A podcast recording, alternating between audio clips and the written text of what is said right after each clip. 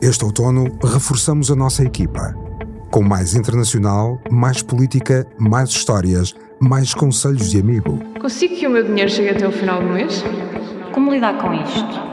Aprendemos como lidar e escutamos o soundbite do dia. Eu nunca vi uma declaração tão chocante do Presidente da Câmara de Lisboa como esta. Esta falta de transparência não augura nada bom. As melhores histórias da cultura pop ganham vida em Como Assim.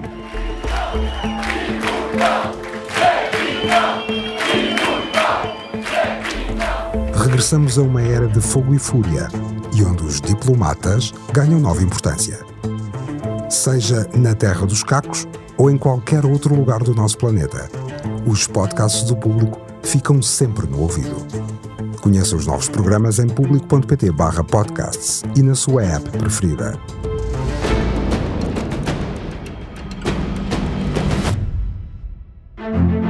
Do Jornal Público, este é o P24. Hoje, a tarefa impossível de Joe Biden em Israel. Israel, you're not alone. The United States stands with you.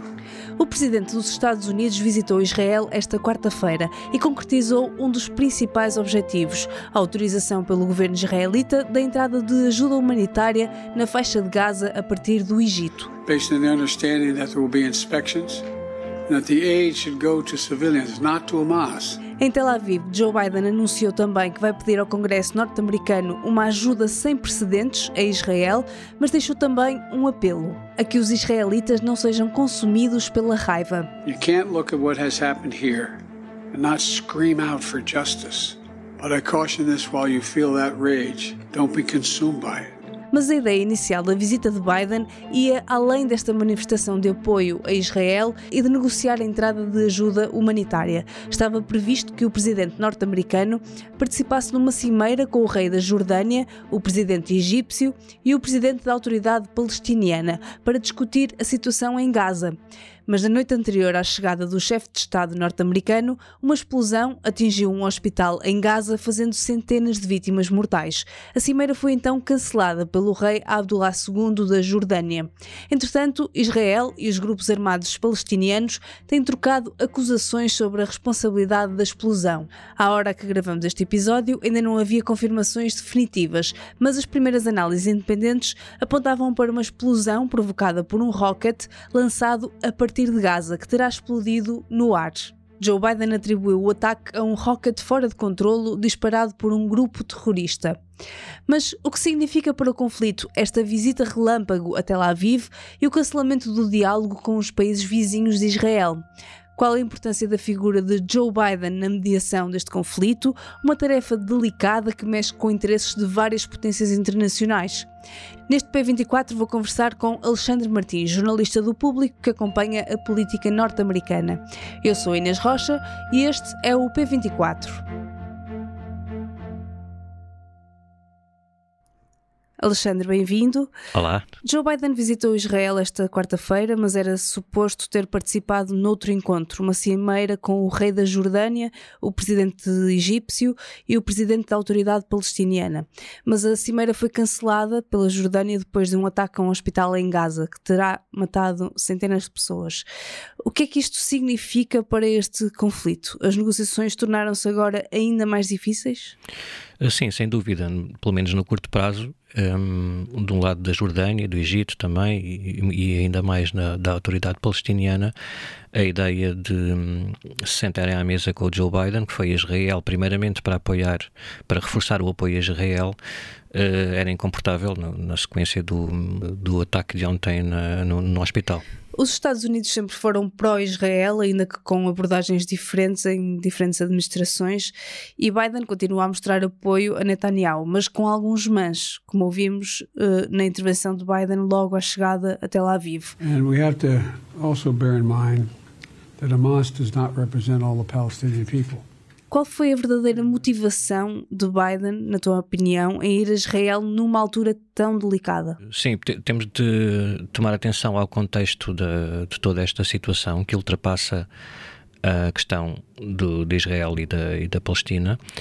Um, e primeiro, como disseste muito bem, há um, uma tradição de apoio uh, total de, dos Estados Unidos a Israel com essas variantes, mas muito mais uh, ditas uh, à porta fechada ou durante negociações que não têm assim muito impacto. Portanto, tendencialmente, em público e em ON, uh, os, os líderes uh, norte-americanos tendem a fazer uma demonstração muito forte de apoio a Israel. Neste caso, há dois, penso que há aqui dois momentos. Um primeiro momento de apoio total e incondicional a qualquer ação que Israel quereria tomar em relação, na sequência dos ataques do, do Hamas de 7 de outubro.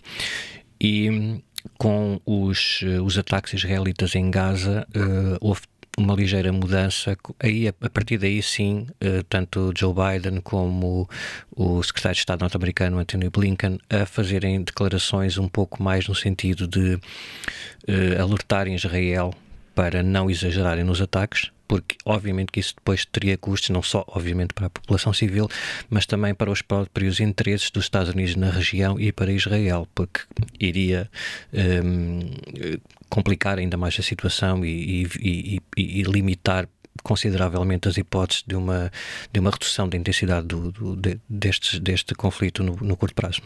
Mas Biden tem aqui um dilema e uma tarefa particularmente difícil.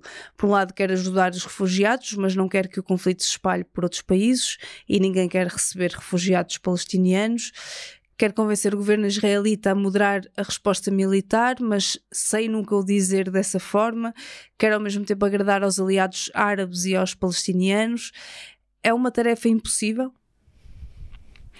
Sim, é, claramente, mas é, é, é, é natural, é expectável e, e, se a administração americana não o fizesse, como porventura poderíamos, poderíamos imaginar que, que, uma administração de Donald Trump faria as coisas de forma diferente, mas neste contexto, principalmente depois da invasão da Ucrânia pela Rússia, por, por esta eh, tentativa ou esta pressão para uma reorganização da ordem mundial, de um lado com a Rússia, a China e agora com o Irão, na, na, no conflito uh, em Gaza, e uh, os Estados Unidos um, em defesa da Ucrânia e a União Europeia do outro lado, um, seria, seria incompreensível que o Joe Biden e a administração uh, Biden não, não saltassem para o primeiro plano como os potenciais uh, negociadores e os, os, os, poderiam ajudar a, a, gerir o conflito naquela região, porque se não forem eles, vão outros. Vão os russos, vão os chineses, vão outros uh, atores, como se costuma dizer, naquela região e, e em, em locais mais distantes.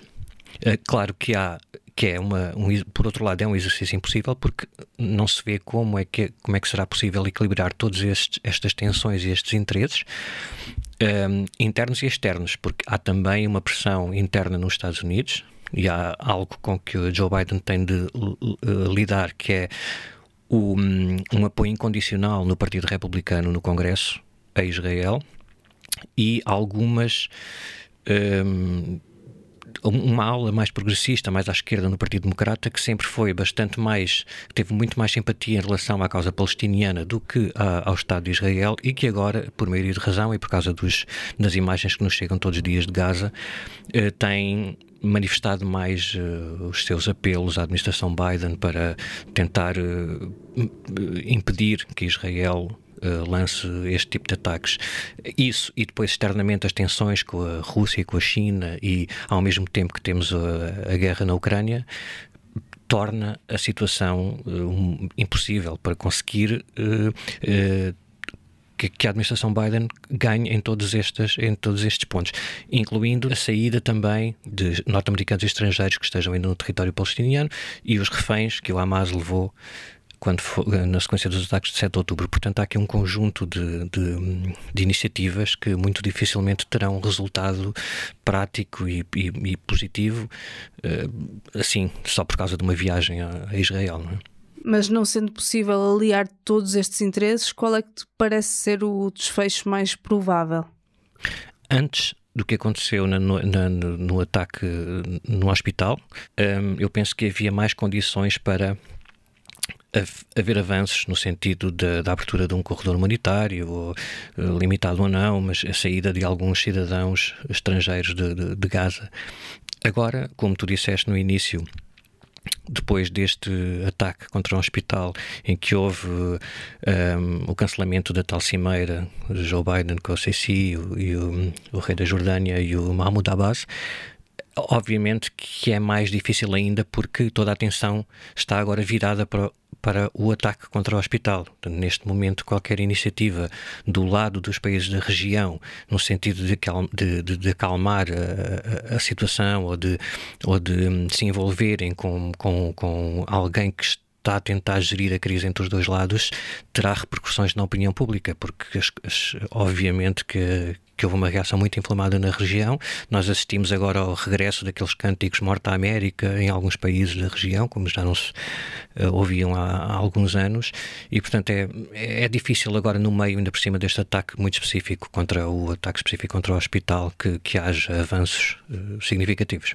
Joe Biden voltou a dizer em Israel que é a favor de uma solução que envolva a criação do Estado da Palestina. Mas achas possível que lidere uma negociação com Israel nesse sentido, neste momento? não é algo que esteja em cima da mesa neste momento. A criação, a solução de dois Estados é antiga e é a política oficial dos Estados Unidos e, dos, e de todos os países envolvidos nas negociações ao longo dos anos, mas é mais uma, um objetivo é um objetivo que tem escapado uh, ao longo da história, obviamente, e que temos uh, neste momento um governo de extrema-direita, muito radical no, no, em Israel, ultranacionalista e que muito dificilmente, antes deste conflito, estamos a falar nos anos que, que antecederam o que está a acontecer agora, muito dificilmente aceitaria ou nunca quis aceitar uma solução de dois Estados e do lado movimentos como o Hamas que também não querem aceitar uma solução de dois Estados. Isto de uma forma muito sumária, obviamente, com todas as um, ehm, com todos os cuidados que temos a falar deste assunto. Um, ehm, por mais vontade que haja da maioria das, das populações, de, de, um e de outro lado, esta é a situação no terreno. As fações mais extremistas de um e do outro lado não permitem que esta solução avance. Um vai dizer que o outro.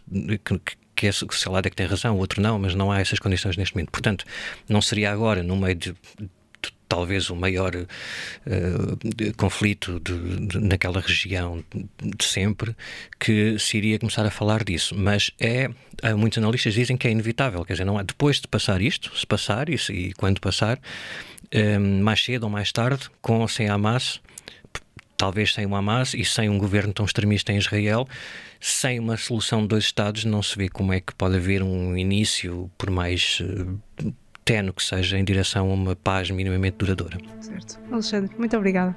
Obrigado. E esta quinta-feira há uma nova estreia. Olá, bem-vindos ao podcast Birras de Mãe. Birras de Mãe, um podcast da Rede Público, é uma conversa entre a escritora Isabel Stewell e a filha Anna Stewell sobre filhos, netos e as birras de crianças e adultos. Tu não! E também esta quinta-feira vai poder ouvir um cheirinho do novo podcast sobre fenómenos de cultura pop. Como assim? Que estreia já no dia 3 de novembro. São pequenas viagens às nossas opções coletivas, comigo, Inês Rocha, ao Leme. E é tudo por hoje. Neste P24 estive à conversa com Alexandre Martins. Os sons que ouviram de Joe Biden são da agência Reuters. A música do genérico é da Ana Marcos Maia. Tenha um bom dia e até amanhã.